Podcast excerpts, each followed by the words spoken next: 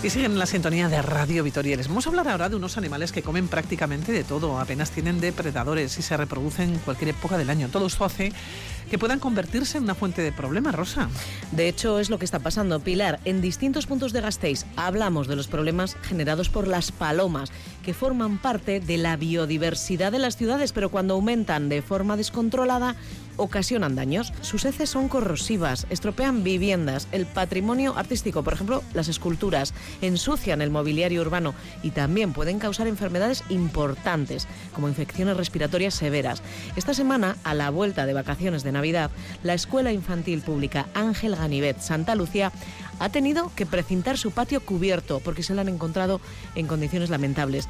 La situación no es nueva, ¿eh? ni en la escuela de infantil ni en el edificio de primaria que está enfrente. Familias y profesorados, claro, están muy preocupados y reclaman al Ayuntamiento de Pilar una solución. Así que si te parece vamos a conocer la situación que están viviendo 200 escolares en Ángel Ganivet. En este centro, en infantil, han regresado de las vacaciones escolares y se han encontrado con el patio lleno de excrementos de palomas, de palomas muertas, un panorama bastante feo. Leire, Egunon. Egunon. Leire Zurutuza, Iracasle y estamos también junto a Gorka Campo, que es uno de los aitas. Caixo Gorka. Caixo. Bueno, pues mira, con este panorama llevamos ya varios años. A finales de curso del año pasado ya nos pusimos serios para coger medidas. Pues hemos escrito varias quejas, hemos hecho varios partes al ayuntamiento para que vengan a limpiar los excrementos de las palomas. Siete partes, Leire, me estabais contando. Eh, llevamos cuatro meses de clase prácticamente y siete partes ya. Sí, porque viendo los años anteriores dijimos desde el principio de curso vamos a intentar atajarlo lo antes posible. ¿Qué os ha dicho el ayuntamiento? ¿Qué os han contestado, Gorka? Pues eh, nosotros lo que tenemos constancia es que sí han ido, pues eh, han venido alguna vez a quitar algún nido cuando no hay huevos. Que anidan aquí. Claro, aquí tienen sus propios sitios donde siempre hacen los nidos. Hay que Eh, quitarlos, apuntabas tú, cuando no hay huevos. Cuando no hay huevos, claro, no se pueden quitar cuando están los huevos. Entonces, eh, si no los quitan cuando están los huevos, porque es cuando justo pueden quitarlos y no vienen, pues vuelven a criar y, y seguimos en el bucle todo el rato. Han venido cuando les habéis avisado y han podido, han quitado los nidos. Además estoy viendo ahí unos pinchos en la parte superior de la cubierta de este patio. Sí, eh, los pinchos ya llevan unos años, pero cuando ves los nidos te das cuenta de que les vienen fenomenal los pinchos para hacer los nidos. De hecho, muchas veces hacen los nidos en los propios pinchos. Ves que ponen los palitos y rellenan hasta hacer el nido en los propios pinchos. De modo que en medida disuasoria no es. No, Vosotros lo que estáis pidiendo, Leire, es que cubran los laterales con redes para evitar que entren las palomas. Sí, buscamos una medida eficiente contra la anidación de las palomas en la cubierta y pensamos que la mejor es la red, viendo que en el edificio de primaria la pusieron y bueno, ha surtido efecto. ¿Qué dificultad hay para poner una red aquí? Pues me imagino que como todo eh, económico, que es lo que vemos siempre, y por otro lado que, bueno, siempre intentan, van probando cosas, van probando cosas hasta que ya se hace el tema sostenible. En el otro cole, como ya he dicho, Leire, nos pasó eso. Llevábamos muchísimos años con las quejas, pusieron pinchos, pusieron cosas, hicieron cosas, pero al final hasta que no pusieron las redes no consiguieron erradicarlo. Y eso que aún así algún problema sigue generando porque claro, si llegan a entrar las palomas no tienen por dónde salir y se quedan los, los fiambres allí. Quería yo preguntaros, no sé, ¿puede ocurrir que de alguna manera se sientan atraídas por, no sé si aquí las niñas y los niños comen el bocata y luego quedan restos y puede que por eso acudan aquí las palomas, Leire? Pues mira, eh, el ayuntamiento realizó con, los, eh, con el profesorado de primaria un curso de sensibilización frente a este tema y bueno, lo que nos llegó fue que había que intentar evitar eh, alimentar o dejar eh, residuos orgánicos en el patio. En infantil no se da este tema porque todos los almuerzos los hacemos dentro del aula. Y entonces a las tardes sí que está abierto eh, el patio para que las familias puedan entrar a jugar, pero saben del tema y vamos, Tienen cuidado. tienen cuidado con y están eh, muy concienciados con el la- Perdonadme, es que justo se acaban de meter dos palomas. Cuatro. Acaban de aparecer Ostras. dos aquí, otra ahí en medio, otro en el final. Parece que nos han oído, sí, sí, sí. Y claro, ahí se ponen sobre las vigas. se ponen sobre las vigas, estudian el terreno y pues de aquí a unos días o hoy mismo empezarán como a anidar. ¿Y esto es así desde cuándo, Gorka? Pues desde que pusieron el aterpe hace ya bastantes años. La cubierta está del patio. Exactamente, la cubierta está separada.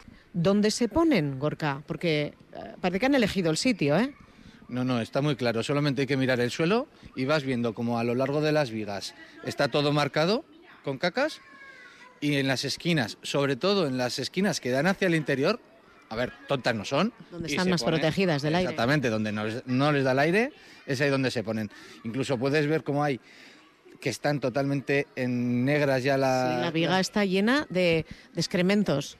totalmente llena. Y el- Y el suelo también, ¿eh? O sea, se nota que habéis limpiado, pero esto da mucho asco visto ahora, limpio. exactamente. El panorama del día 9, Eran excrementos, ramas, como si se hubieran eh, caído todas las ramas que les sobran de la anidación. Pues, y había como otros nidos en el suelo al lado de los excrementos. Porque además es eso, que es de muchos días mierda sobre mierda. Este año habéis podido pasar sin tirar de este patio cubierto porque no ha llovido mucho, pero ¿qué intensidad de uso tiene Leire? Normalmente cuando salimos al patio la parte cubierta no es la más utilizada, pero es una zona de paso para poder llegar a los váteres. Entonces muchas veces se paran donde están los excrementos, ocurre que les pillamos rascando los excrementos, la miran, la huelen y en ocasiones se lo llevan a la boca. Claro, hablamos de chiquitines, De entre 3 y 5 años que son los que utilizan este patio. Entonces, bueno, es que la situación es insostenible. ostras, justo acaba de pasar una volando. Bueno, pues eso, que es que esto de forma constante, o sea, ya no son los excrementos, sino que están volando a ras de, de, de suelo. Bueno, pues a la espera de que el ayuntamiento mm, os responda, ¿qué es lo que hacéis en el día a día? Porque claro, yo mm, lo que estoy viendo ahora mismo es un patio que no se puede utilizar. Pues mira, eh, esta semana cuando hemos vuelto y hemos visto el tiempo, pues nos hemos tenido que organizar en el último momento, hacer grupos para utilizar eh, la parte de, eh, del patio que está cubierta y entonces pues hemos tenido que reducir los horarios de los patios y salir de grupos de dos en dos para que los niños estén de una forma segura y con holgura. No todos juntos. O sea, habéis tenido que hacer chandas. Claro, porque lo que os queda ahora mismo cubierto ¿eh? de este patio será como un tercio del espacio. Sí, y además es una parte oscura, con poca capacidad también de movimiento para ellos. Entonces, de ahí que hemos tenido que reducir los grupos.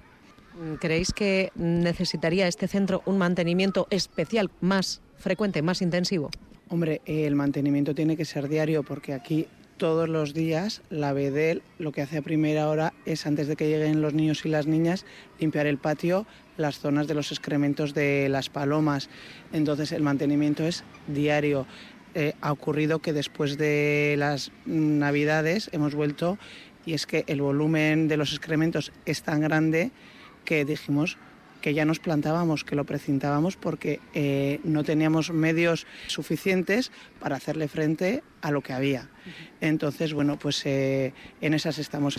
¿De momento habéis tenido algún, habéis detectado algún problema de salud? En el 2017 que hicimos otra queja al ayuntamiento, pero en ese caso de primaria, ya comentábamos que es que pueden poner a afectar, hay un montón de enfermedades muy graves que pueden afectar a los críos por- que son transmitidas por las por los excrementos. Entonces, eh, ya en su momento eh, hicimos eh, referencia a artículos de medicina en donde ponen los problemas reales que pueden generar. Habéis tenido que argumentarlo.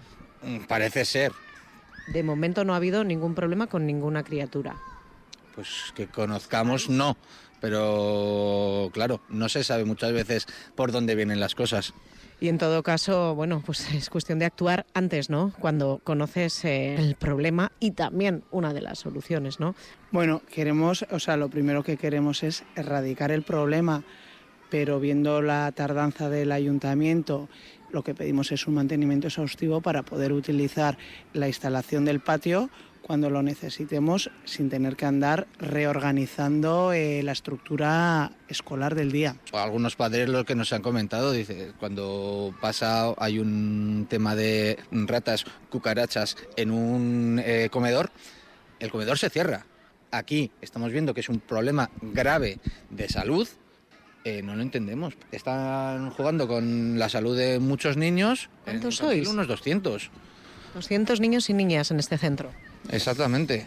Ya con este tema llevamos unos años y el ayuntamiento sabe de ello y la parte que le corresponde pues eh, queremos que la cumpla. O sea, entendemos que son muchos centros y muchas historias, pero, pero nosotros pedimos que, le- que cojan la parte que les corresponda. Esperemos que no pase como, por ejemplo, eh, hace pocos días ha salido que en la Coavizcarra ahora les han solucionado el problema. Es que no es un problema solo de este centro, Gorka. Es un problema general que no, ata- no atacan de una manera general, lo van haciendo a cachos. En la Coavizcarra, cuando nosotros en el 2017 poníamos la queja, hacíamos referencia a sus quejas de la Coavizcarra.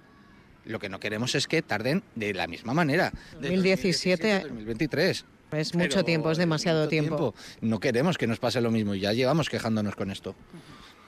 Está muy clara la reivindicación y la situación también. Muchísimas gracias, Leire Zurutuza.